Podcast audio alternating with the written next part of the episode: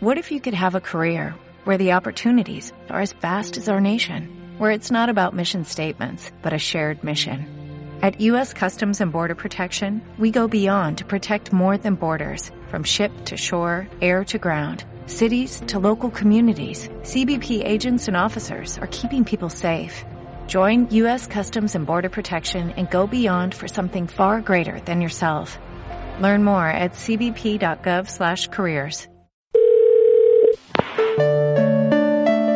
Hola, has llamado a ¿Puedo hablar? el programa presentado por Perra de Satán y Snorkel y no puedes dejar ningún mensaje porque aquí las únicas que hablamos somos nosotras. empieza ¿Puedo hablar?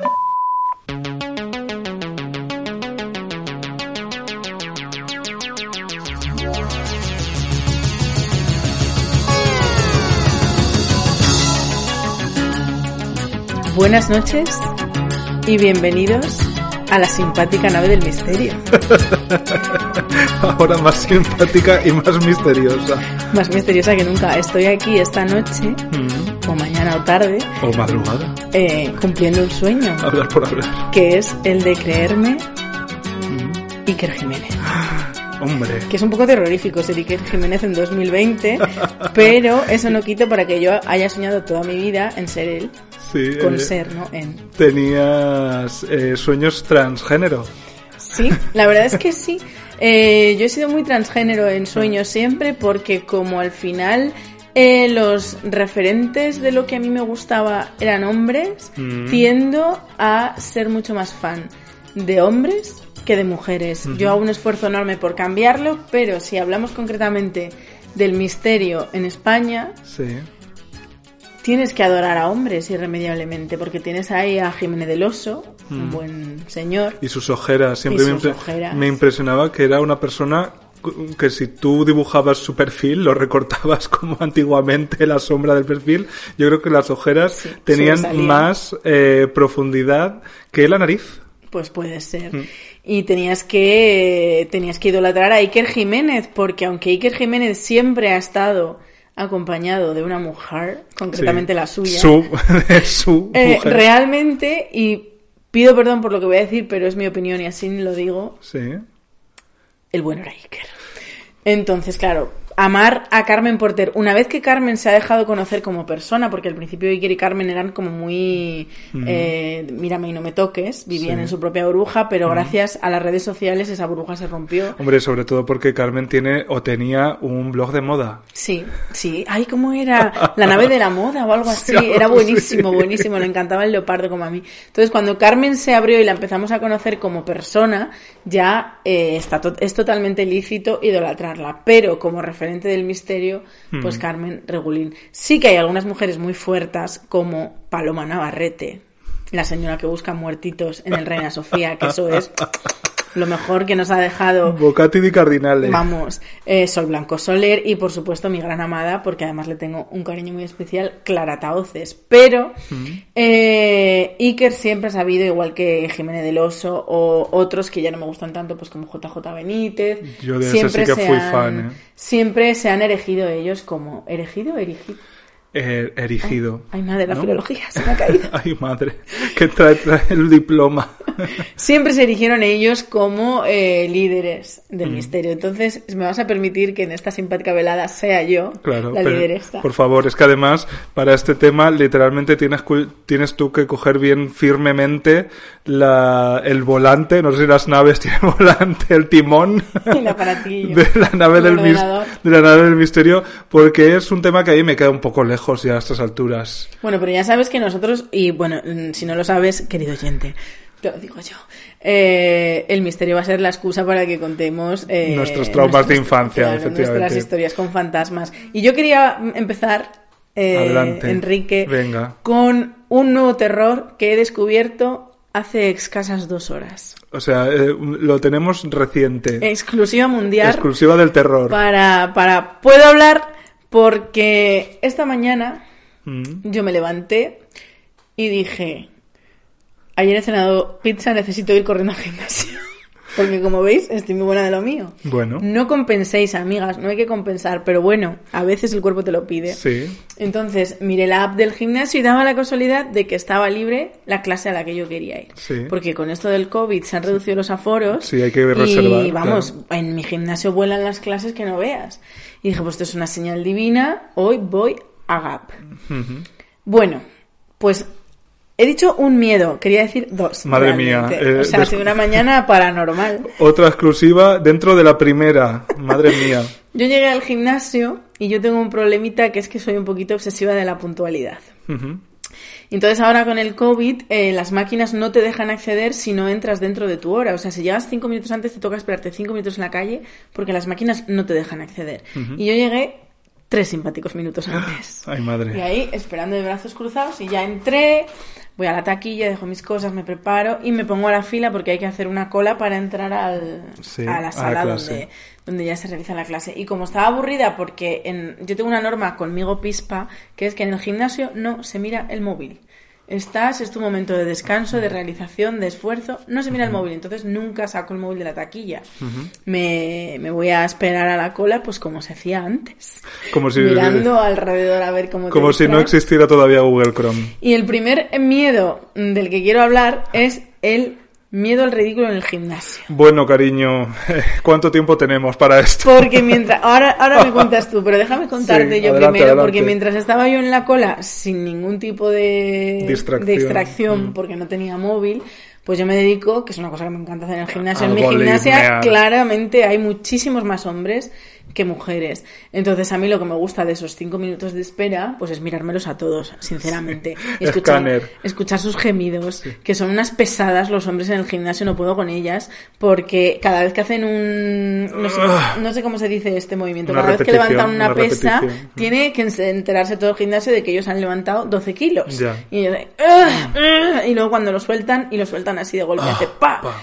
Y bueno, pues había un señor muy bien plantado, o sea, un chico que tú lo ves por la calle normativísimo. Buena percha. Buena percha. No era musculado, se le notaba que era Mm. principiante, Mm. pero de esta gente que genéticamente Sí, está... predispuestos para Sí, el éxito. está... Vamos, que no... Como nosotras. Sí, exactamente. Entonces, el pobrecito estaba intentando hacer unos ejercicios muy concretos con las pesas que me cuesta mucho describir con palabras, así que os los tendréis que imaginar en vuestra casa y él lo estaba haciendo fatal. Ay, pobrecillo. O sea, se le notaba primero que era primerizo, porque Mm. todos hemos sido primerizos en el gimnasio, hemos hecho el ridículo, y luego encima el pobre tenía muy, muy, muy, muy poco eh, equilibrio, porque el ejercicio consistía en que él ponía un pie sobre la banqueta, el otro pie sobre el suelo, y entonces bajaba hacia abajo y subía hacia arriba. Entonces, como no tenía equilibrio al tener un pie sobre la banqueta, cada vez que bajaba y quería subir, Trastabillaba. eh, bueno, eh, estuvo tan, tantas veces a punto de darse una hostia y yo pensaba para mí, empatizo totalmente contigo porque yo he tenido terror a hacer el ridículo en el gimnasio, pero por otro lado no podía parar de mirarlo porque era un puto espectáculo. O sea, el pobre no sabía ni lo que estaba haciendo. Esas, esas lumbares me estaban doliendo a mí solo de ver su postura corporal. Y entonces yo, sinceramente, y sí lo digo, me volví como suele mandar la, la tradición, que cuando tú has sido bully, hay probabilidades de que luego te vuelvas bully tú. Pues yo me volví persona malignísima y disfruté con, su ridículo. con su torpeza. Y ese era mi miedo número uno, que ahora si quieres puedes hablarnos tú de No, cómo es eh, el pánico al gimnasio. Por favor, eh, yo en ese vi- vivo instalado. y Pero tú vas al gimnasio. Sí, sí, cada vez menos. Y es verdad que llega un momento en el que eh, ya con 31 años y tú dices, eh, todos hemos sido principiantes en el gimnasio. Yo llevo 10 años siendo, exactamente 10 años siendo principiante en el gimnasio, porque desde aquel primer gimnasio infecto al que yo iba en Valencia, donde estudiaba, que es real, para que te hagas una idea, valía 100 euros al año. Ah, pensé que al mes digo, dejé infecto por 100 Valía euros. 100 al año. euros al año. O sea, tú imagínate cómo era. Esas cucarachas valencianas. Literalmente había cucarachas, Claro. sí. Entonces, eh, desde ese momento en el que yo no sabía hacer absolutamente nada, hasta 10 años después, que yo he se- seguido más o menos con mis altibajos, muchos altibajos, muy altos algunos y muy bajos la mayoría, pero claro, la experiencia sí la tengo, entonces más o menos yo me defiendo en un gimnasio, pero aún así, ¿se me nota? No, pero me defiendo. aún así, eh, ese miedo a hacer el ridículo en el gimnasio no nos abandona a cualquier, yo creo, a cualquier persona que ha sido eh, en inglés me gusta mucho la palabra, que no sé si traducida al español tiene tanto sentido, como autoconsciente de su propio físico y de su propia materia. Porque si algo nos ha unido a las personas no normativas en lo físico en nuestra adolescencia, y a, toda la adolescencia en general es muy así, es estar absolutamente obsesionada todo el rato con cómo están percibiendo tu cuerpo, cómo tú estás manejándote con tu cuerpo, cuánto espacio estás ocupando, cómo estás ocupando ese espacio. Y claro, literalmente el gimnasio es un sitio al que vas para poner en actividad ese cuerpo, para hacer movimientos y cabriolas que no haces, creo, en el exterior. Entonces, eso se redobla absolutamente. Entonces, yo a día de hoy, por ejemplo, sigo siendo muy reacio a hacer ejercicios como el que hacía este chico que no sean en una máquina. Porque en una máquina más o menos el movimiento está delimitado. Tú si es un, un press de pecho, ¿habéis visto, cariño? Un press de pecho. ¿No lo esperabais? En mi caso es más press de pechos, de senos, pero bueno, tú sabes que... Mucho, Mucha risa, pero yo hay máquinas que literalmente no las puedo hacer, no sé cómo ¿Por se las llama. tetas? Porque, porque, porque tengo muchas claro, tetas. ¿Cómo esta, se llama esta? Sí, la, esto es- La de tienes los, este- los brazos abiertos Sí. y las cierras, que es para hacer pecho, ¿no? Claro, es también pecho y yo creo que es un poco bíceps también. Eh, es con la con el, lo el codo en 90 grados, Sí. la mano hacia arriba, ¿no? Y, entonces- luego cierras Ah, y abres. Eh, y yo eso, esa máquina no la puedo hacer Porque te hace tope las porque, tetas. porque no pasa de las Qué tetas. fuerte. Pues eh, claro, yo en una máquina, tú sabes, mal, la puedes hacer mal y de hecho hacer mal una máquina es súper peligroso. Sí. Por eso siempre decimos, amigas, que ante cualquier dolor o incomodidad mientras estás en el gimnasio, para. Para, reequilibra, mm, ca- cambia la postura, cambia la espalda, cómo estás sentada y tal. A mí lo que me pasa es que muchas eh, máquinas detecto que no están hechas para mi altura. Eso sí. Aparte de lo que yo regulo, yo veo que hay algunas que literalmente, mm, donde yo tengo que coger, pues me queda mucho más abajo, lo que sea. Entonces, eh, para un ejercicio como este, que es sin máquina y que es tú, efectivamente puedes trastabillar, eh, soy Es muy que cierro los ojos y lo vuelvo a ver. O sea, era como... como una medusa. De verdad, o sea, qué ridículo el pobre, me daban ganas de abrazarlo, te lo juro. Claro, entonces el, miedo al ridículo ha sido una permanente en mi vida. En general, ¿Para qué vamos a gimnasio en engañarnos? ¿no? Pero el gimnasio es que se redobla, se redobla muchísimo. Y fíjate que yo he llegado a estar muy en forma, pero aún así, no, no. Eh, A mí yo, yo, a mí, yo tuve, ahora no, ahora me siento súper segura en el gimnasio, la verdad. Hmm. Pero tuve una época que, bueno, o sea, me paralizaba, el miedo al gimnasio me paralizaba. Y intentando, como yo soy una persona muy lógica, mi cabeza es muy lógica y necesita que le expliques las cosas, Sí. porque si no, no las supera. eh, me di cuenta de que ese miedo a hacer ejercicio viene de mi cole. Porque en mi colegio que era privado y concertado, eh, pues básicamente los alumnos con los que tú empezabas a los tres años eras con, lo que, con los que acababas a los 18. Ah, Se iba haciendo un poco de criba pues con los que repetían o con los que se iban al instituto público, pero eran los menos.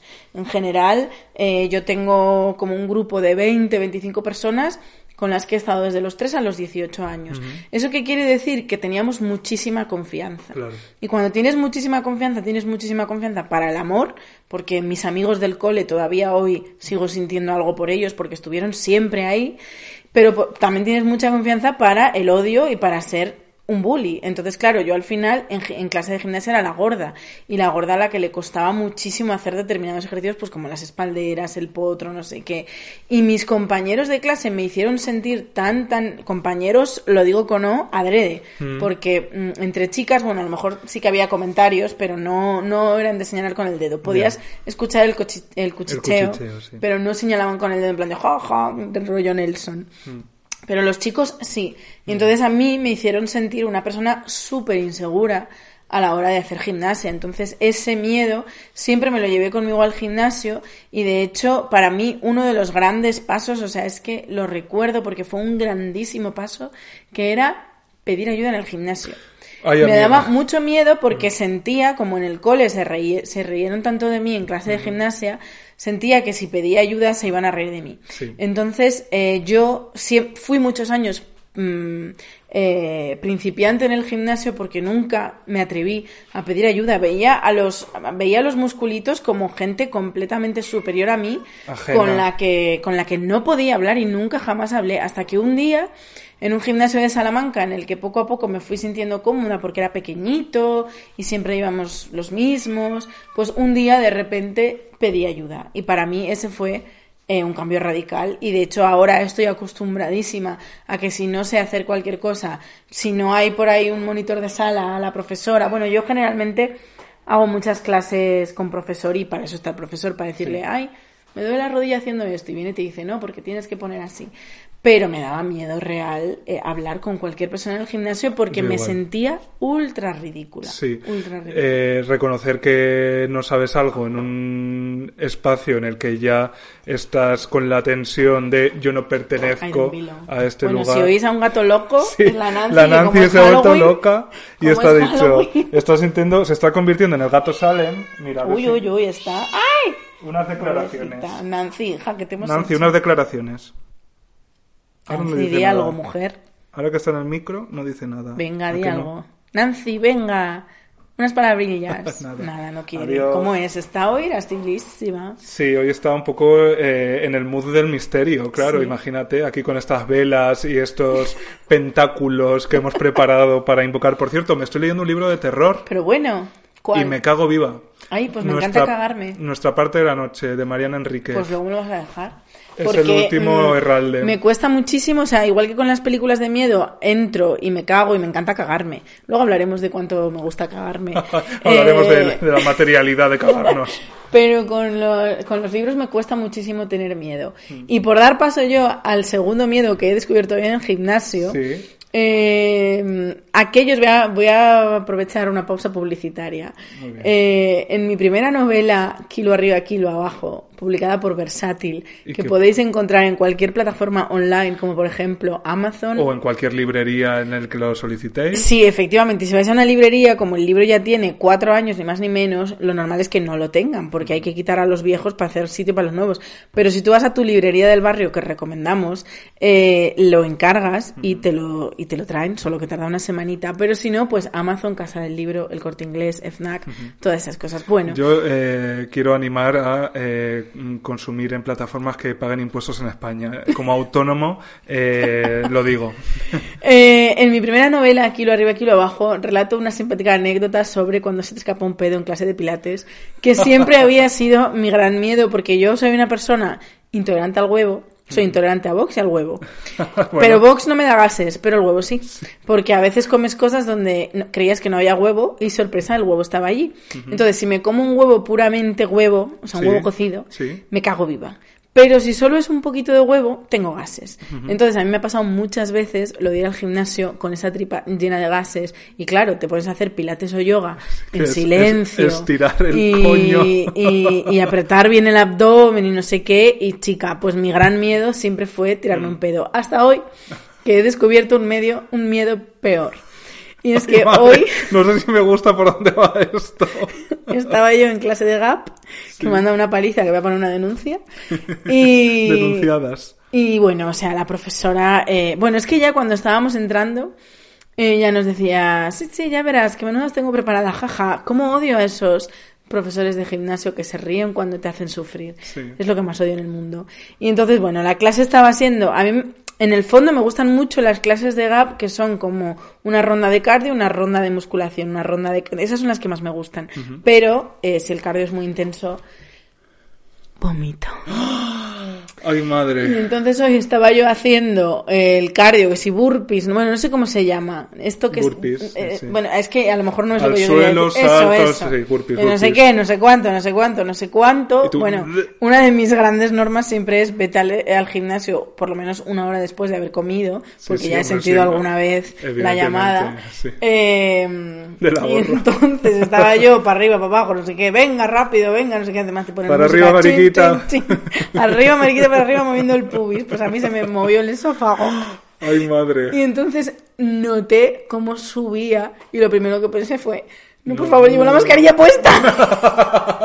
Vas a ir a chorro como un aspersor. Y entonces me concentré un segundo, tragué y seguí como si nada, pero nunca en mi vida me había cagado tanto, Mm. metafóricamente hablando, Sí. Como cuando notas que vas a vomitar en el gimnasio con la mascarilla puesta. Madre mía, es Nuevo que- terror desbloqueado. Claro, o sea, la nueva normalidad nos trae nuevos terrores y la Es que mascarilla. imagínate sí, sí. vomitarte en la mascarilla. Claro, encima todo ahí absolutamente reconcentrado. Reconcentrado vivo. Es que no, se- no sería agradable ni para ti ni para nadie que estuviera compartiendo espacio vital Horroroso, horroroso. Así que nada, estos son los terrores que he sentido hoy, pero yo realmente quería hablar de terrores reales de fantasmas. Querida amiga Enrique, Sí. ¿tú alguna vez has visto un fantasma y no me estoy refiriendo a Grinder? Eh, bueno, en ese caso he visto más de uno. Pues mira, hoy voy a contar mi única pero eh, real experiencia con lo paranormal. Madre mía. Entonces, Qué eh, paranormal es todo. Tengo que tengo que hacer. eh, Ah, ahora sí. ahora sí, mira. Nancy, estás maja, tienes... Hemos dicho paranormal y eh, se ha activado el chakra de la, de la Nancy.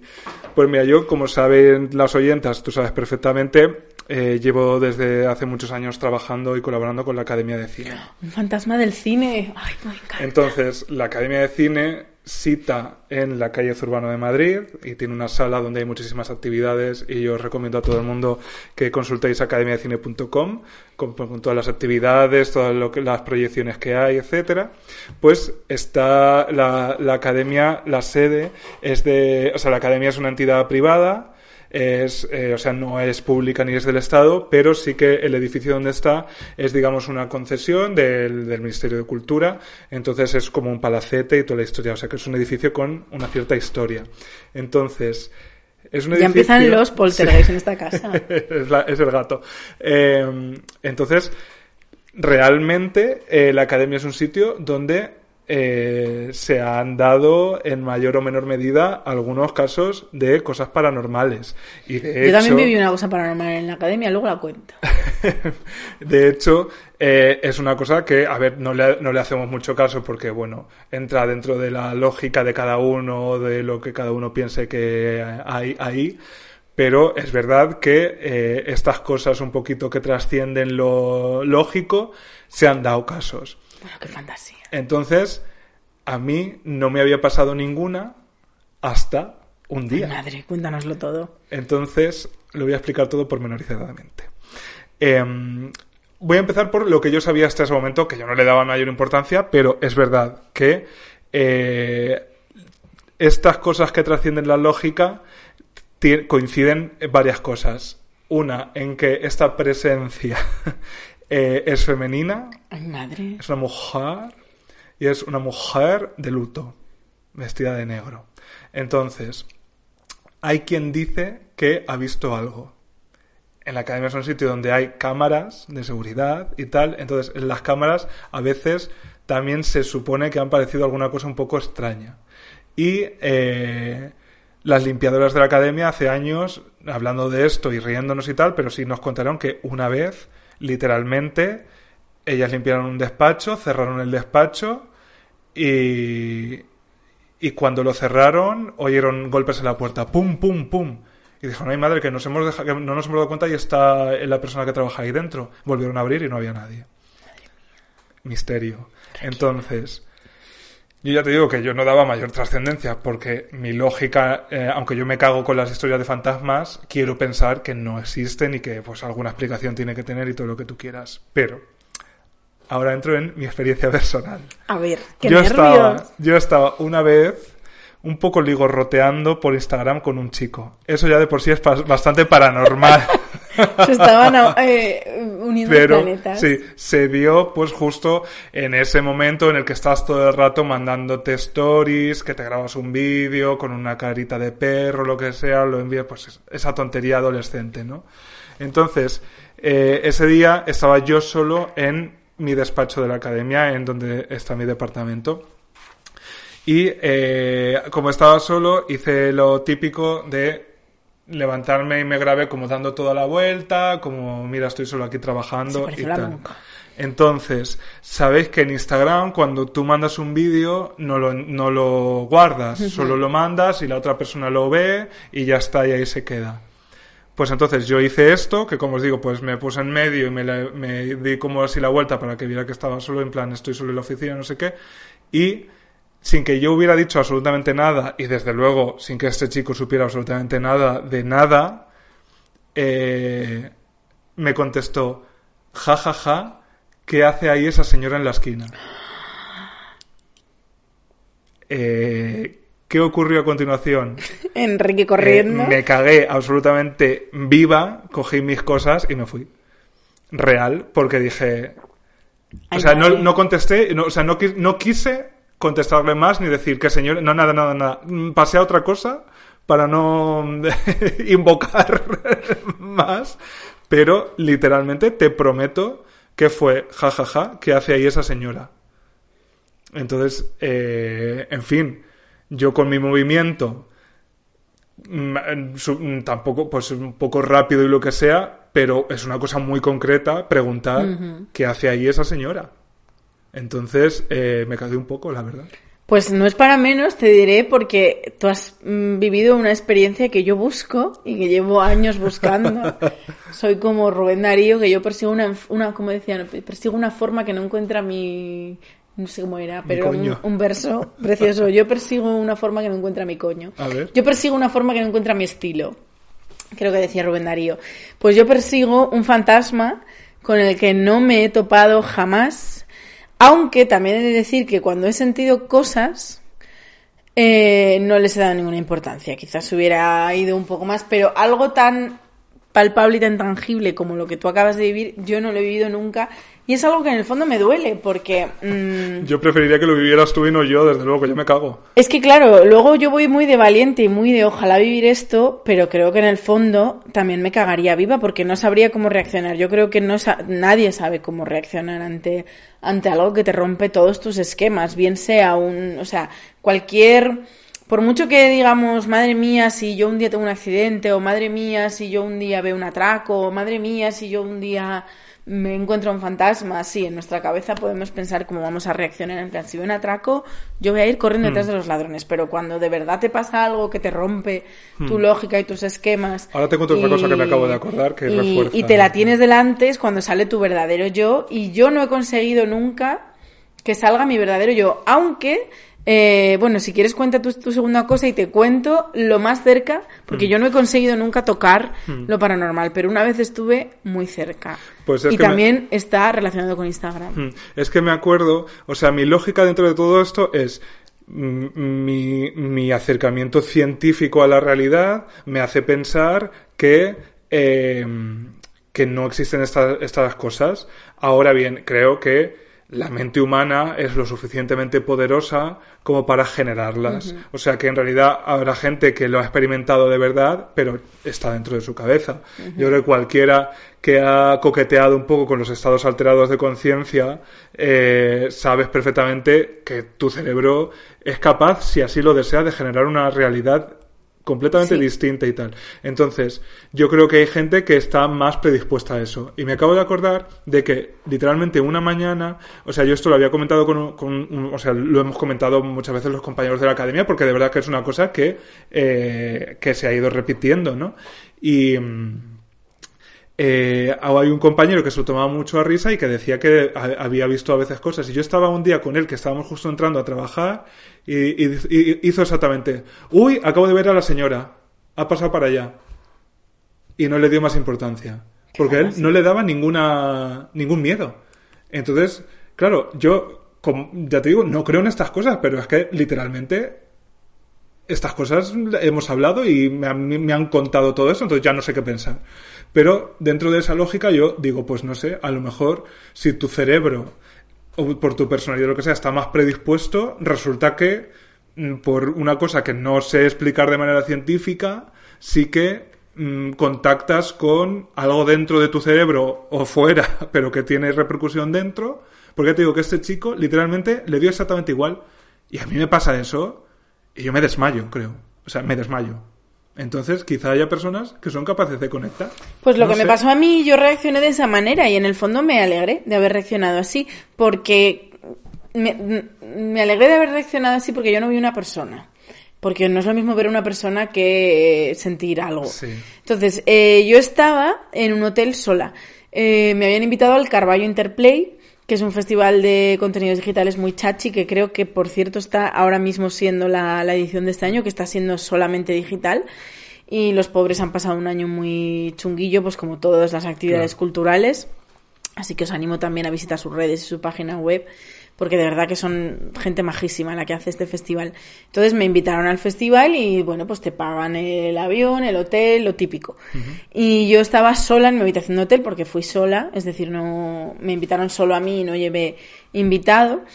Y nada, pues llegué, llegamos muy tarde porque yo salía de trabajar, cogíamos un avión rollo a las 10 de la noche, entonces llegas a Santiago de Compostela a las 11, nos van a buscar, nos llevan hasta Carballo, bueno, tardísimo. Sí.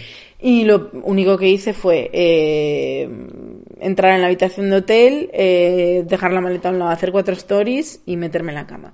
Entonces estaba yo haciendo esos cuatro stories y de repente la luz se va, se, se va, vuelve, se va, vuelve, se va, vuelve, se va, vuelve. Y me pilló en directo haciendo los stories. Sí. Y evidentemente lo que hice fue subirlos. Porque, eh, pa- para que lo viera la gente en plan Sí. de estaba, ah, es que estaba yo hablando, por eso estaba haciendo los stories. Porque el hotel tiraba un poquito como a rancio. Estos hoteles, Sí. pues que en los 70 lo petaron en, en, En diseño. en diseño. Y entonces eh, hay un capítulo de Cuarto Milenio que a mí me gusta muchísimo, que es el de... Ay, se me ha olvidado el nombre del hotel. El hotel de Zaragoza que sufrió un incendio tremendo. Eh, mm, no me acuerdo del nombre del hotel.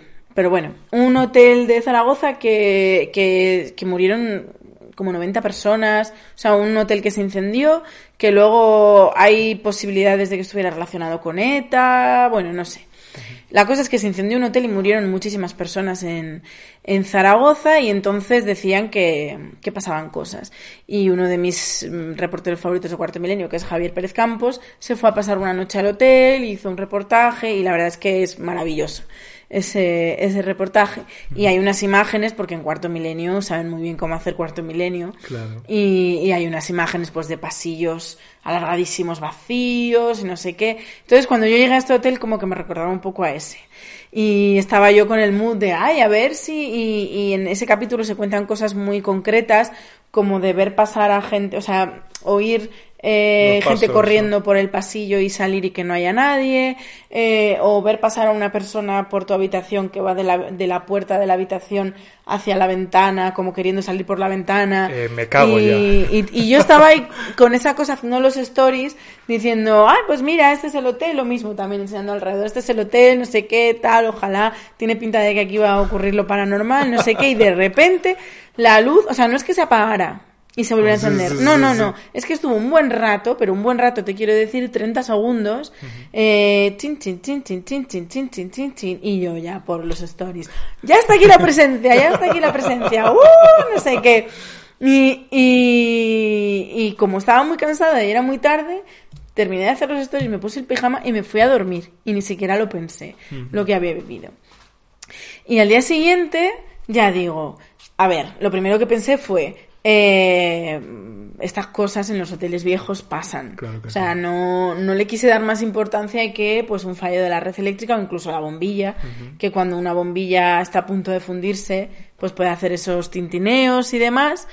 y, y no le di más importancia, pero pensé en qué bien había reaccionado, porque me puse a analizarlo una vez que ya había pasado y dije, estás sola, en un hotel chunguito, te pasa esto, te lo tomas a risa y encima te echas a dormir y duermes placidísimamente.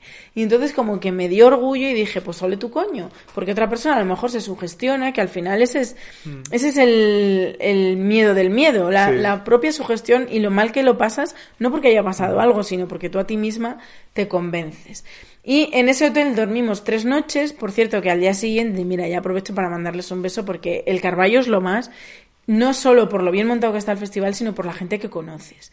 Y entonces en el festival coincidí con David Sainz y Teresa, que son los de mm, Malviviendo y todo, todo lo muchísimo que han hecho después. Lo último que han hecho creo que se llama Grasa, que está disponible en RTV, que ya que estamos haciendo publicidad de todo. Pues lo decimos todo, Pues lo claro que sí. decimos. Y son dos personas maravillosas. Entonces David también es muy fan de Cuarto Milenio y se lo conté. Digo, David, me ha pasado esto. Y él, Puf, calla, calla.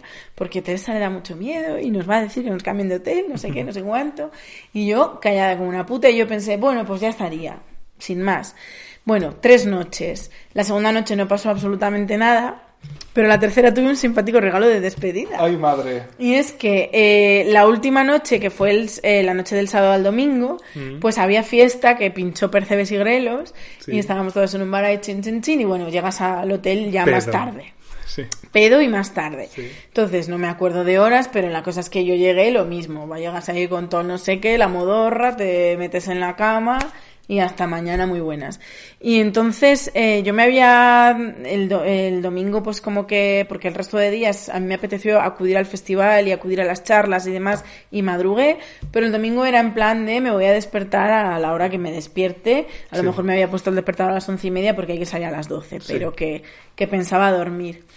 Y de repente Ay, madre. estaba yo dormidilla, me despierta un estruendo. Y es que se había caído, eh, ¿ves la caja, las persianas de antes? Sí, Iban caja metidas en una per- sí, sí, caja claro. que se le solía poner ahí una telilla de cortina para disimular. Se cayó la puta Qué caja. fuerte. Entera. Entera, o sea, imagínate el estruendo. Madre mía.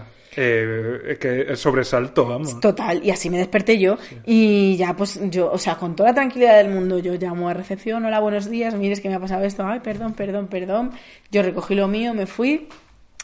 Y esa, esa fue lo más cerca que he podido estar yo de lo paranormal, pero que realmente lo digo con muchas dudas, porque sí. dime tú a mí si eso es paranormal o no. Mm, hombre, bueno, de- es que eh, ahí está la cuestión, ¿no? O sea, ¿dónde ponemos el límite de lo normal y lo paranormal?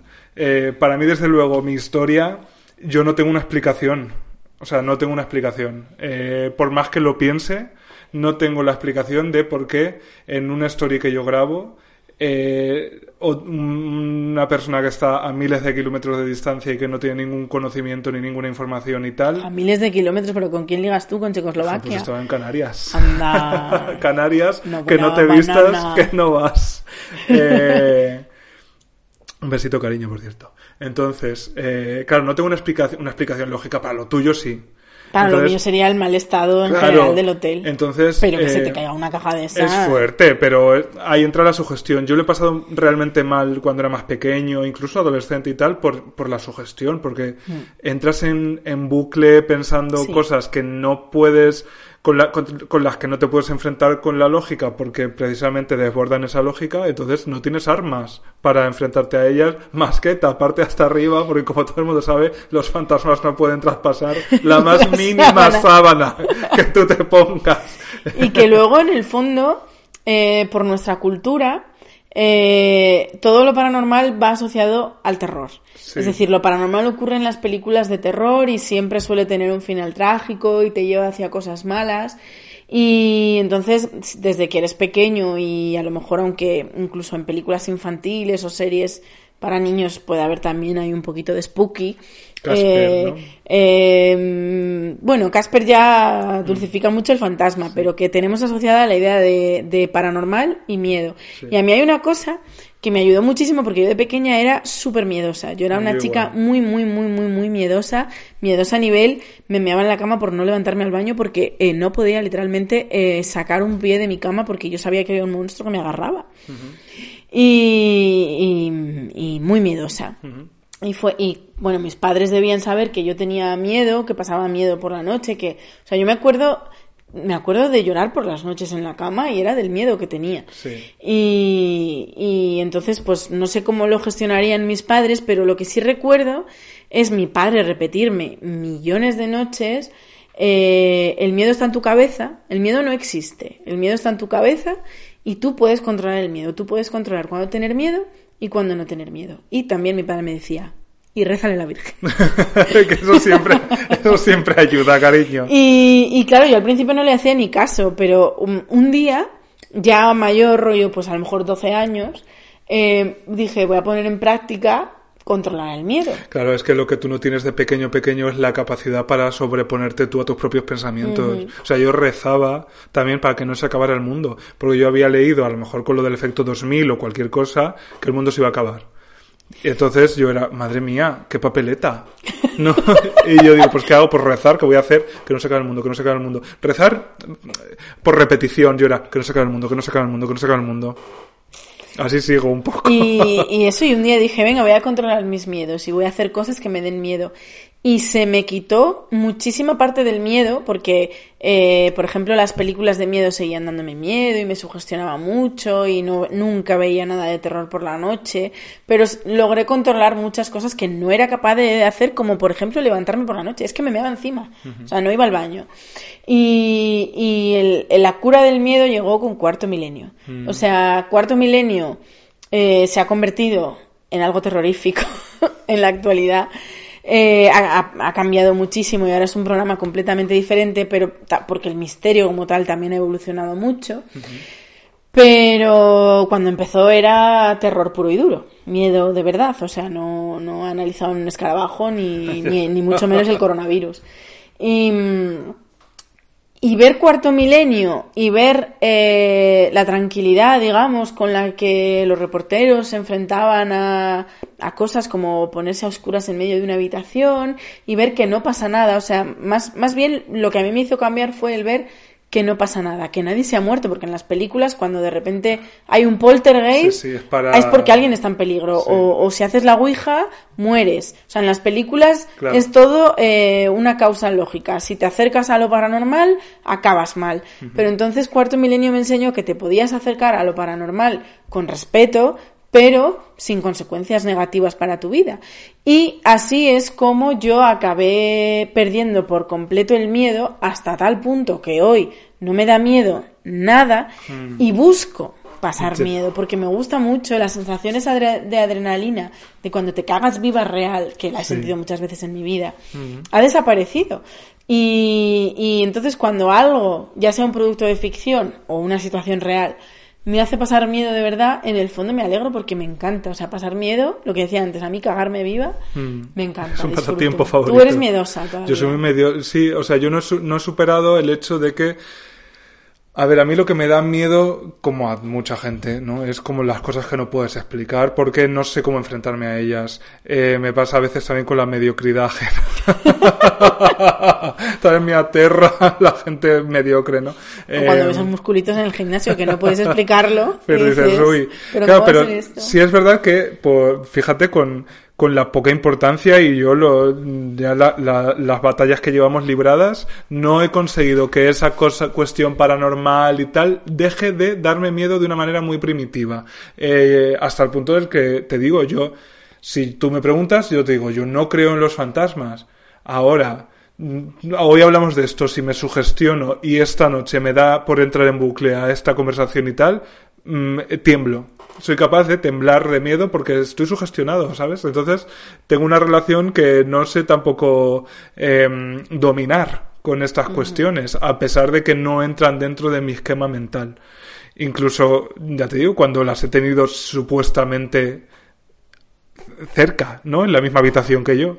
Pues sí, sí, pues aún así, eh, ya te digo, como no tengo explicación, yo creo que he aprendido que a las cosas que no tengo explicación, el miedo sea la respuesta. Entonces, eh, yo no sé si existen los fantasmas, nadie lo sabe. La ciencia demuestra muchas cosas, pero eso, pues, no sé, hay un vacío científico, pero no puede ser de otra manera, aunque ya te digo que yo puedo pensar que el cerebro es efectivamente capaz de hacer muchas cosas que nos parecen... Mira, de hecho, una eh, ya que sacas este temilla, Sí. te voy a contar, porque ya os digo que yo he buscado mucho lo paranormal. O sea, Mm. yo me compré una Ouija, por supuesto que hice la Ouija, aunque sola, porque me compré una Ouija que es la imagen que, que podréis ver como Sí, carátula del episodio. del episodio. Me compré una Ouija por las risas, porque, o sea, yo nunca he pretendido comprarme una Ouija. Pero cuando vivía en Nueva York, eh, pues un día, ya después de mucho tiempo viviendo en Nueva York, porque yo solía evitar, por ejemplo, Times Square, este tipo de sitios, solía evitarlos porque sabía que estaban llenos de gente. Me movía por otros lados.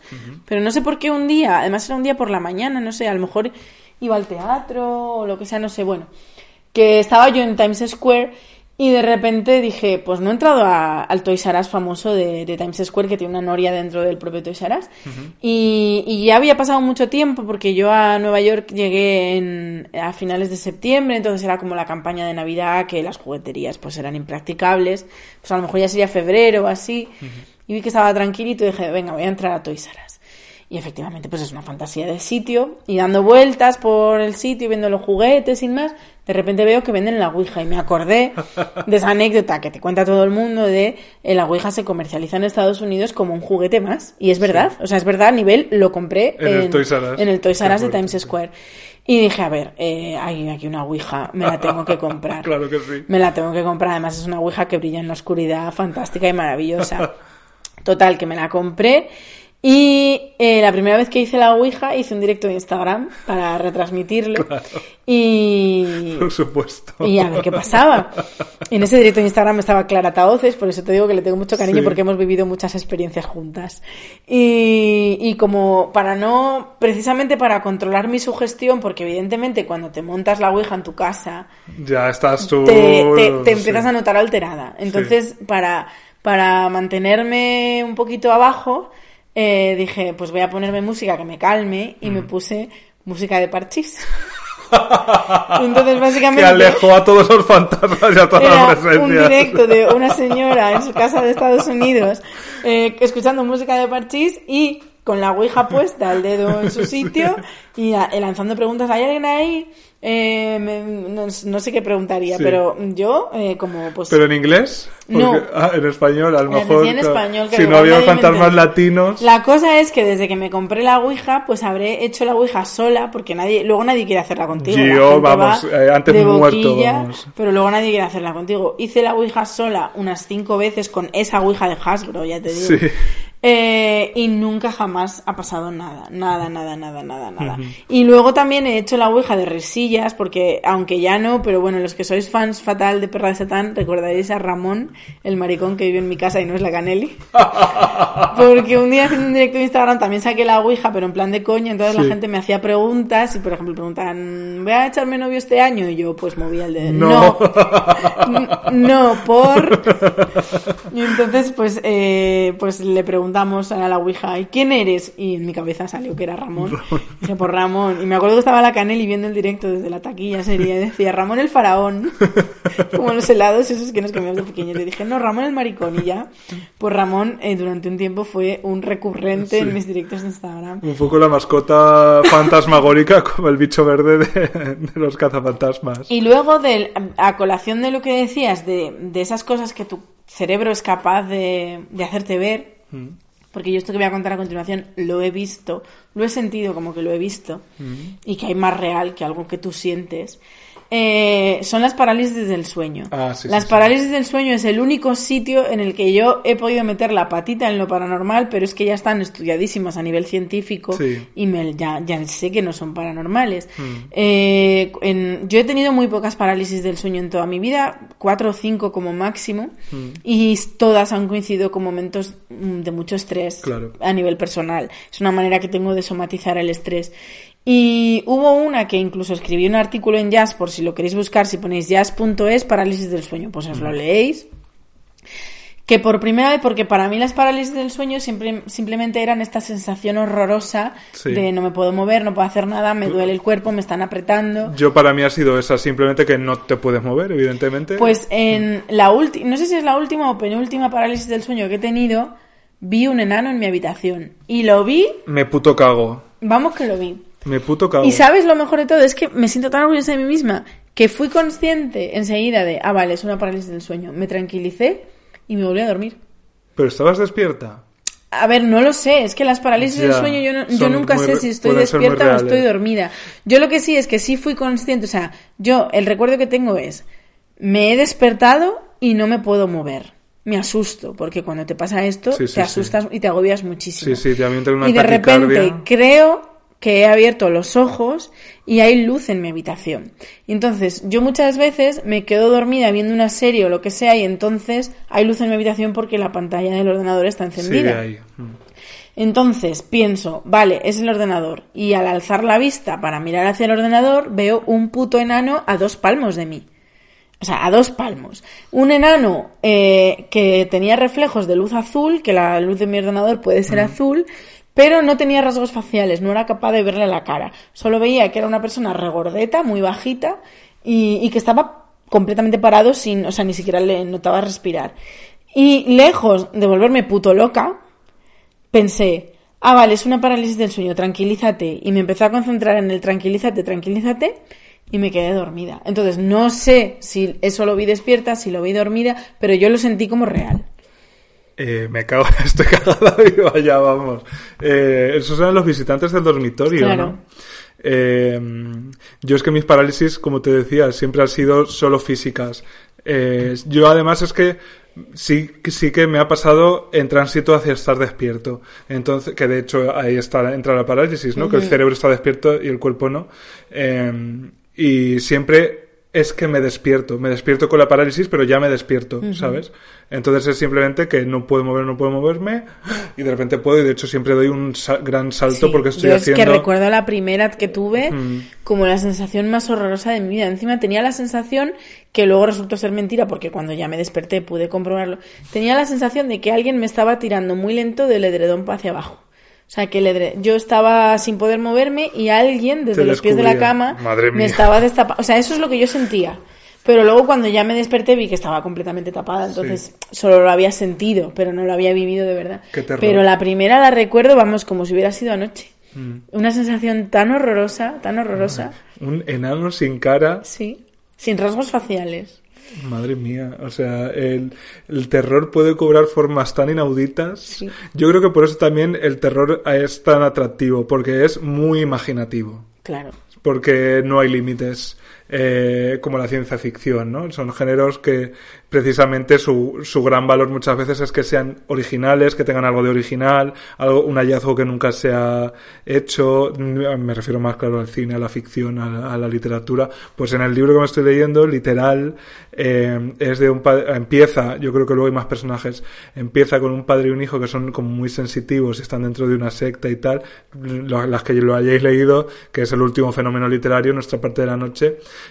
eh, hay fantasmas, hay demonios, entonces es que a mí me, me describes un fantasma y es que yo ya me cago porque me da igual como sea. Si tú me dices que tiene una cara muy definida, me cago. Si no tiene cara, me cago. Me cago Eh, si lo ves perfectamente nítido, me cago. Si lo ves borroso, me cago. Entonces, como que todo entra dentro de ahí, nada excede al terror, ¿no? Nada es, nada, nada rompe las reglas del terror.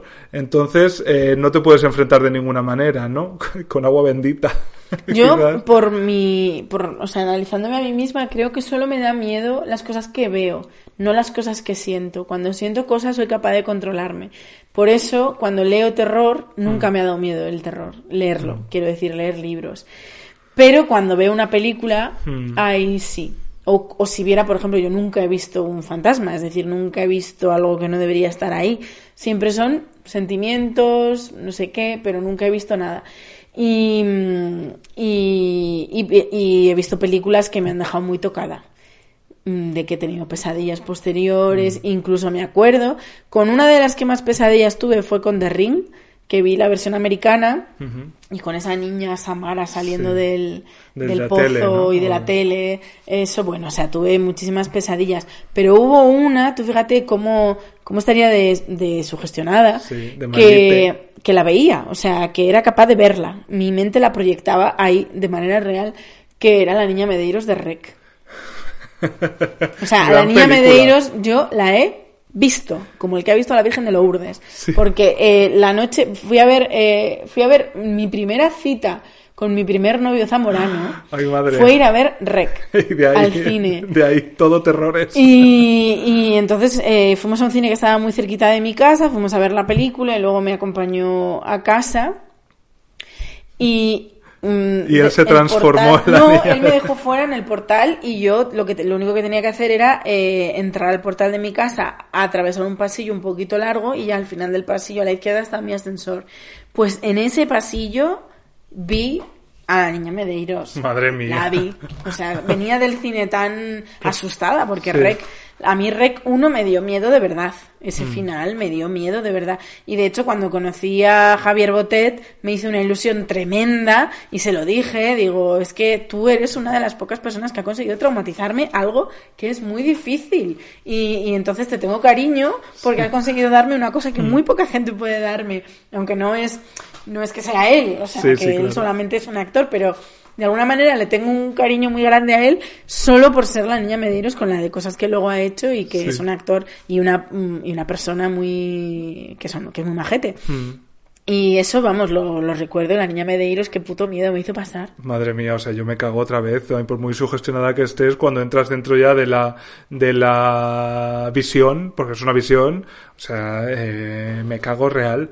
Yo creo que visiones no he tenido, porque, he, o sea, por ejemplo, la he visto, pero evito las películas de terror. De hecho, mm, ahora lo que hago es que marco una distancia tan grande que digo, venga, no te lo creas, no te lo creas, no te lo creas. Que bueno, soy capaz de verla si me interesa el tema, que yo creo que ya lo comentamos el año pasado, por ejemplo, el tema Verónica, a mí Verónica sí me gusta, pues bueno, pues, eh, porque es una historia de los 90 en España que me apela pero no sería incapaz yo de ir a Sitges. Pues mira, hablando de Sitges, la última vez que he pasado miedo, no miedo de Dios mío, porque a veces has sentido tanto miedo que necesitas como encogerte y de, o sea, eso no, eso rec, con mm. rec o con el sexto sentido, sí que he necesitado encogerme del miedo que estaba pasando. Pero esta vez no fue ese tipo de miedo, pero también fue una cosa que bueno, ya lo voy a decir directamente, aprovecho para dar bombo porque me flipó. Vimos el, el, piloto de 30 monedas, mm. la nueva serie de Alex de la Iglesia, y el mood que yo tenía para ver la serie, o sea, cuando la serie empezó mi mood era jaja, risillas, porque al final eh, con Alex de la Iglesia vas a reírte. Es una manera de reírte muy creepy, muy grotesca, pero vas a reírte. Entonces yo esperaba reírme. Eh, y, y, bueno, y luego también como es tan patrio, ¿no? Que, ay, mira, Carmen Machi, jajaja, pues o, Miguel Ángel Silvestre haciendo de alcalde de Pedraza. Como si no te ríes de eso, no te ríes con nada ya. Pues eh, empecé a reírme y, iba con Jorge, con Jorgasbo, un saludo también desde aquí le mandamos, y, me acuerdo que le comentaba cosas por lo bajini, en plan de que pasaba no sé qué, yo le decía jaja, mira, no sé qué, y pasaba algo, y yo tenía ese mood de jajajaja. Ja, pues en la primera mitad del capítulo. En la segunda mitad, sin yo ser consciente, había entrado tan dentro de la historia que de repente me di cuenta de que tenía miedo, de que estaba pasando miedo. Y, flipé porque dije, madre mía, no, o sea, no me lo esperaba para nada. Y hacía muchísimo que no, que no sentía eso. No, no un miedo, ya te digo, de, de me necesito encogerme porque lo estoy pasando muy mal, sino que pasan tantas cosas a la vez y la acción tan, es tan precipitada y consigue crear, creo que sí que consigue crear un ambiente chungo eh, que, que, me noté sobrecogida. Y, me, y ya con eso pues dije, pues aplauso total del LS porque se ha conseguido asustarme, pues es porque lo ha hecho muy bien. En, una, en un capítulo además que yo también he podido ver, eh, en el que hay muchísimas cosas y muchísimos elementos. No es que haya solo. Pasa absolutamente todo. Sí, sí, no es un fantasmita, no es un monstruito, no, o sea, son todos a la vez. Pero el tono es muy bueno. O sea, lo que realmente te asusta, mm. desde mi punto de vista, como fan del terror que se deja llevar, mm. eh, creo que el tono es muy bueno. ¿A ti te traumatizó de pequeña alguna peli sin vuelta atrás?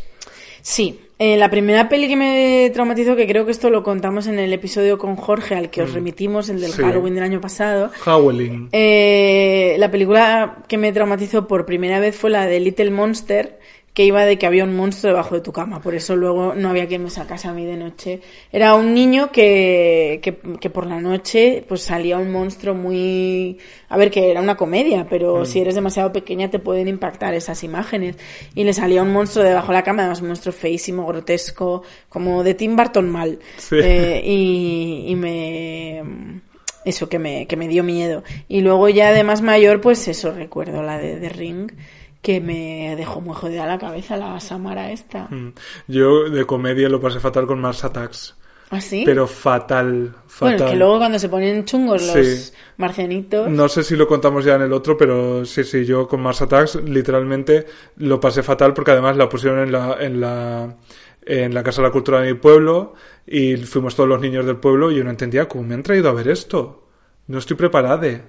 Eh, y, y luego lo pasaba muy mal, pero ahí disfrutaba más porque me gustaba mucho esa peli, también de Tim Burton, el, con el primer Batman, cuando Jack Nicholson, el Joker, eh, empieza a, a asesinar a las muchedumbres con gas venenoso en una en un desfile, no sé si de acción de gracias, de Navidad o lo que fuera, pero no, o sea, ese nivel de maldad no lo entendía y también me daba mucho miedo. O sea, pero ese, ese era capaz de disfrutarlo, porque ese, como no es paranormal, sí que lo entendía con las reglas de la lógica, pero era tal la maldad tan absoluta de ese personaje que, que me desbordaba y yo decía, ¿cómo A mí eso me puede pasaba ser? con, con Michael Myers, el asesino de la saga Halloween. Mm. También, o sea, no me da miedo, pero me inquieta muchísimo su presencia y todavía hoy, o sea, eh, me pongo, si ahora mismo me pongo una película del muñeco diabólico o de Viernes 13 o lo que sea, no voy a pasar miedo. Me pueden entretener, pero no voy a pasar miedo. Pero las de Halloween las vuelvo a ver, porque además la 1 me gusta mucho. Y bueno, luego he visto todas Esa las es que la han de hecho... esta máscara de hockey, ¿no? Sí, no, no, no. ¿O cuál Ese es? es, Jason. Eh, Michael Myers es el de la máscara blanca. Ah, sí, sí, que el que respira. nunca habla, El que respira, sí, que la y- película es... Ese, ese es. Es el Darth Vader del terror. Sí. Y, y ese personaje siempre me ha parecido muy inquietante, pues porque también es, es mal absoluto y encima el hecho de que no gesticule, ni hable, ni nada, o sea, que esté tan deshumanizado, siempre, siempre que la vuelvo a ver, siempre me resulta inquietante y me da mucho miedo cuando tuerce la cabeza. O sea, Ay, cuando madre. Michael Myers te está mirando así, de repente hace así, Dices... eh, me da mucho miedo eso. peligro, que además es algo que también hizo cuando eh, hizo los remakes eh, Rob Zombie, que hizo Halloween 1, no sé qué, el origen, Mm. no sé qué.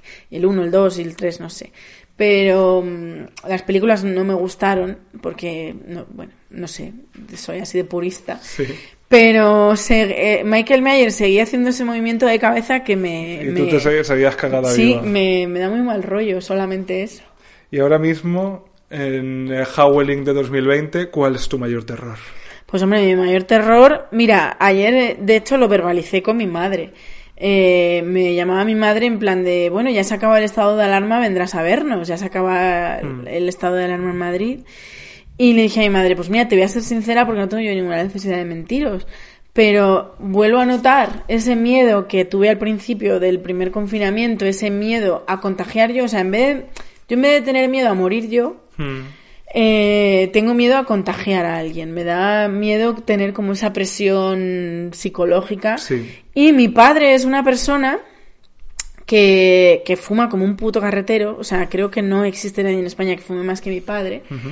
Y que ya por el hecho de haber llevado tantos años fumando, porque él fuma desde los 14 años, Madre mía. eh, eh, de llevar tantos años fumando ya se ahoga por sí solo. No hace falta coronavirus. Muchas veces está en casa y de repente se pone Se a toser ahoga. como un descosido porque se ahoga. Entonces se lo dije a mi madre, digo, es que me da miedo ir a Zamora. Digo, pero, pero no por abuela. Digo, porque si fuera a Zamora, pues no, ve- no vería abuela. Digo, no me da miedo que mi abuela se muera porque de manera natural, lo siento mucho abuela, es a la que le toca. Porque es la más vieja de la familia ahora mismo. Me da miedo contagiar a mi padre porque con él voy a tener que vivir y como sé que sus pulmones tienen que estar completamente destrozados, eh, prefiero no ir a casa. Sinceramente ahora mismo este es mi mood. Me da miedo ir a casa por si soy portadora sin saberlo o porque tengo que ir en transporte público lo que sea. Y, y podría decir que oh, este Halloween de 2020 el mayor miedo que tengo es matar a mi padre. una, una reconversión de, de Electra, ¿no? Era la de Edipo en mujer. Em, pues mira, yo creo, tengo un miedo eh, eh, atroz a que haya ciertas cosas de la vieja norma Duval que no vuelvan a la nueva. O sea, mm, El otro día leí un artículo que también Va por me dejó como 30 sentido. monedas. Mm. Creo lograr un ambiente de desconfianza en mí. O sea, yo tengo, o sea, no sé, miedo no es la palabra, ¿no? Eh, eh, pero sí de verdad creo que, o sea, me descorazona mucho pensar que hay cosas que a lo mejor ya no vuelvo a vivir, ¿no? Que a lo mejor estar en un festival rodeado de 50.000 desconocidos yendo a conciertos en Pues los mira, que yo está... creo que justamente eso sí va a volver. Sí. Sí. Porque yo me, como mm, al final, en el fondo todos tenemos miedo por lo que está pasando. Sí. Primero porque es la primera vez que pasa y segundo, pues porque es una amenaza desconocida para la que no estábamos preparados ni a nivel sanitario, ni a nivel psicológico, ni a nivel de ninguna de las maneras. Nos ha pillado desprevenidos. Y entonces es normal que le, que le tengamos miedo y aunque estemos diciendo, nada, eh, vengan, me voy de fiesta, hago no sé qué, también son formas de canalizar el miedo que tenemos todos y que cada uno, no estoy excusando con esto al que se monta una fiesta con 50 personas en casa, pero quiero decir que todos en el fondo, incluida la persona que dice, nada, yo paso, aquí no pasa nada, todos tenemos miedo, bien sea al virus, bien sea a la muerte, bien sea a nuestros políticos, bien sea a que nos encierran en casa, pero todos estamos pasando por un periodo de, de inquietud. Y mi manera de calmarme, porque todos necesitamos calmarnos de alguna manera, estoy leyendo muchísimo sobre la gripe española. Estoy leyendo muchísimo. Sí. Uno que es fantástico, eh, que creo que lo... Jo, es que como leo artículos que me salen por Twitter y demás, y no Sí. sé, al final no ves ni el medio, en el medio, juraría que era de... mm, Lo compartió La Felguera, que es una editorial muy chula. Bueno, whatever. Que estoy leyendo mucho sobre la gripe española. Y al final lo que ves es que fueron dos años durísimos en los que murió muchísima gente, pero en el momento que se pasó la gripe española, todo volvió exactamente, no exactamente, pero lo, lo digamos, lo, Lo fundamental. lo fundamental, como puede ser un concierto, que al final eh, en nuestra sociedad es fundamental, eh, volvió a la normalidad, porque en el momento que el virus se controló, en este caso la gripe, como, como dura un año, año y medio, que luego el virus va mutando y un año es muy jodido, pero al año siguiente no es nada, pues desapareció y sí que se recuperó esa normalidad. Entonces a mí por ese lado me da mucha tranquilidad pensar eh, que sí que vamos a volver a la normalidad, que en cuanto haya una vacuna o lo que sea, y luego también están eh, las, la realidad de que un país como China ya ha vuelto a la normalidad. En China ahora mismo ya van a conciertos, ya van a fiestas y ya hacen absolutamente todo, porque lo que consiguió China fue, er- bueno, teóricamente, esto es lo que nos cuentan. Vuelvo, recupero el mood y Jiménez. Eh, porque con el confinamiento real que hicieron los chinos y que les salió bien, lo que hicieron fue erradicar el virus, es decir, eh, hacer que no hubiera ni una sola persona contagiada, controlar cero. a las que estaban contagiadas para que no contagiaran a más, con lo cual se frenaron real los contagios. Así que ahora, teóricamente, están haciendo una vida normal. Eh, sigo haciendo publicidad.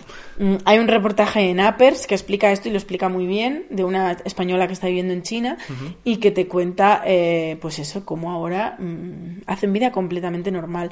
Así que sí creo que volveremos a vivir a un festival. Pero también leí hace, hace esta semana ha sido, creo que era del, del New York Times, eh, un artículo sobre que te decía precisamente eh, no vamos a volver a, o sea, a febrero de 2020.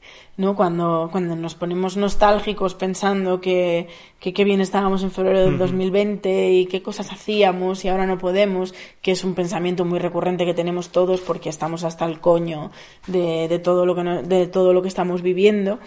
Eh, lo que te decía era que no vamos a volver nunca ahí porque lo fundamental no cambiará.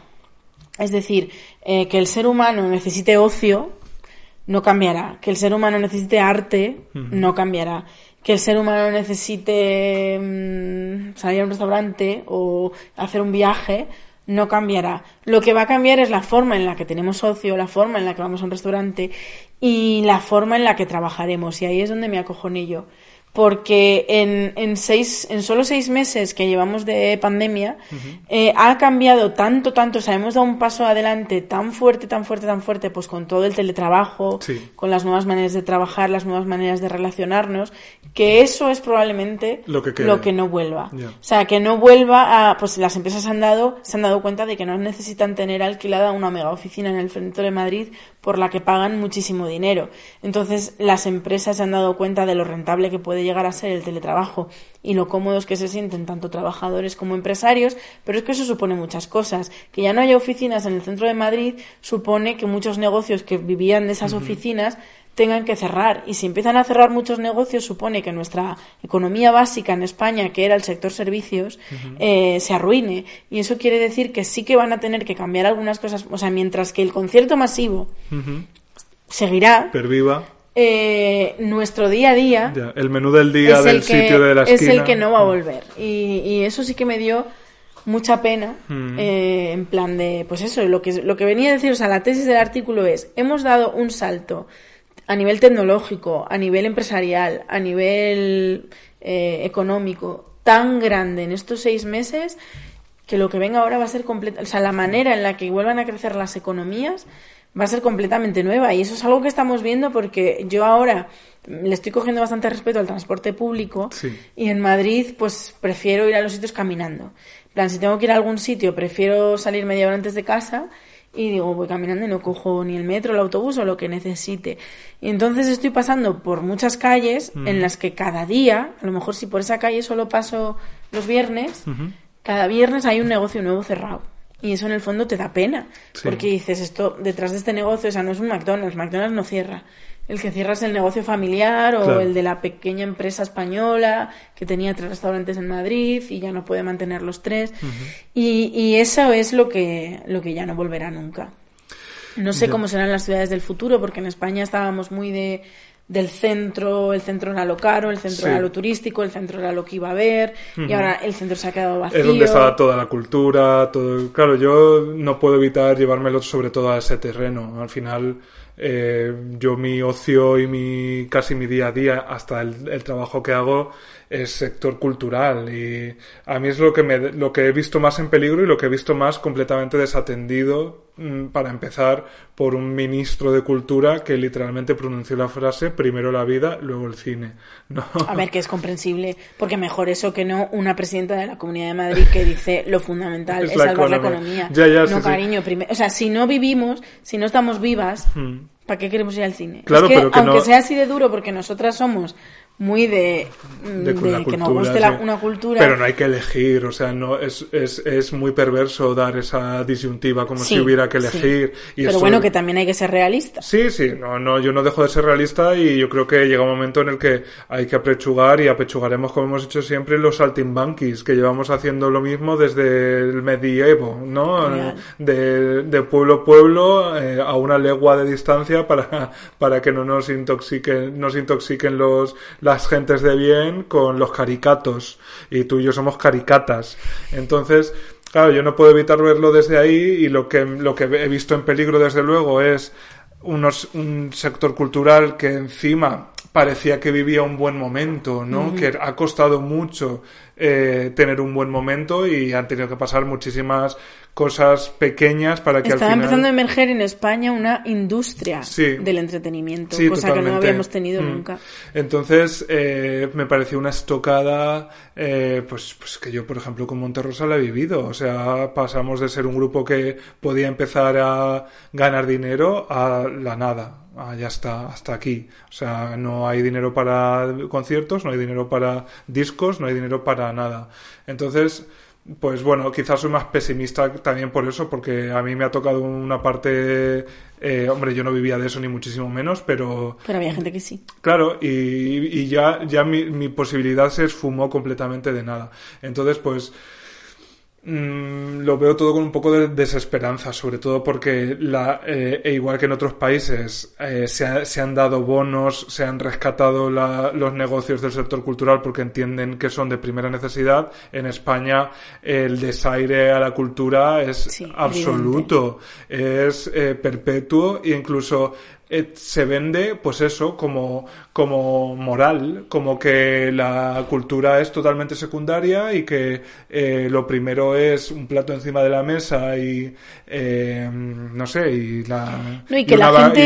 y, una, y, una y, una atención sanitaria garantizada, que por supuestísimo, como no, pero si, si estás sano y tienes un plato encima de la mesa, ahí no se acaba la vida. Y que la gente, eh, yo he visto, o sea, no necesariamente al ministro, sino a mucha gente eh, decir eso, que, la, que no necesita, o sea, que nos podemos privar de un año sin cultura, ¿no? Pero ¿qué es lo primero que hizo la gente cuando nos confinaron a todos Hombre. en casa? Comprarse tres videojuegos, eh, Suscribirse a todas las- a Netflix y a HBO y a no sé qué. ¿Por qué? Porque sí que la necesitas. Claro que sí, es que es tan fundamental, de verdad que es tan fundamental como el plato de comida encima de la mesa. O sea, uno se come el plato y a continuación necesita vivir, necesita, y en un momento en el que además no puede salir de casa, la vida entra a través de la cultura y del arte. Lo que pasa es que la- mucha gente, y no me duele en prendas de decir, mucha gente de derechas piensa que lo que ellos consumen no es cultura. Cariño, sí lo es. Y para que esa cultura te llegue necesita de gente que dedica su vida y cuyo trabajo que tú no respetas es literalmente sentarse a escribir, ponerse a rodar, eh, pensar, imaginar, eh, levantar proyectos de la nada, ¿no? Eh, la gente de, de derechas piensa que la cultura simplemente es una cosa tradicional, ¿no? Que ha existido siempre y que tú vas y ya está. Y Sí, agarras- pero luego, a- ahora que has dicho la palabra estoque, Mm. a los de... Tampoco hay que generalizar. No, hombre. Pero a los de derechas, por generalizar, eh, también le han dado su estoque y es que por primera vez hemos visto una manifestación de toreros. Hombre, es curioso, ¿no? Lo que es- es- siempre se ha dicho de que las- los toros son cultura, hasta tal punto que eh, para tú ser eh, autónomo eh, en el sector cultural es Estamos dadas de alta como toreros. toreras. Somos- Somos toreras, alfareras. o sea que te imaginas, en fin, creo que con esta diatriba carpetobetónica lanzada al aire podemos despedirnos con una estocada final, que es que por favor no tengamos terror y miedo a- al futuro, pero en ese futuro yo lo conjugo con la cultura y el arte. O sea, yo puedo, yo fíjate, podría, si tú me dices, mira, por lo que sea, se ha, se ha acabado, ¿qué te diría yo? Eh, la- se ha acabado la pizza. Se han acabado las simpáticas rosquillas. Sí, se han acabado las simpáticas rosquillas, se ha acabado, eh, se ha extinguido no sé qué historia y ya no hay más mm, lo que sea de comer, lo que, pues bueno, no se puede viajar nunca más a no sé qué parte del mundo, bueno, pero no vas a poder ver una película, no vas a poder leer no sé qué, o sea, es- me faltaría mucho más, ¿no? Me, tendría un sentimiento mucho más de abandono. O sea que para nosotros eh, la vida y la cultura no se enfrentan, sino que en realidad son lo mismo. Pues nada, cariños, con este bonito mensaje terrorífico nos emplazamos a eh, vivir un nuevo año de ilusión colorido y un poquito de terror con vuestras amigas. ¿De puedo hablar? Un beso, amigas. Un spooky beso. Adiós. ¿No te encantaría tener 100 dólares extra en tu bolsillo? Haz que un experto bilingüe de TurboTax declare tus impuestos para el 31 de marzo y obtén 100 dólares de vuelta al instante. Porque no importa cuáles hayan sido tus logros del año pasado, TurboTax hace que cuenten. Obtén 100 dólares de vuelta y tus impuestos con 100% de precisión. Solo con Intuit TurboTax. Debes declarar para el 31 de marzo. Crédito solo aplicable al costo de la presentación federal con TurboTax Full Service. Oferta sujeta a cambios o cancelación en cualquier momento.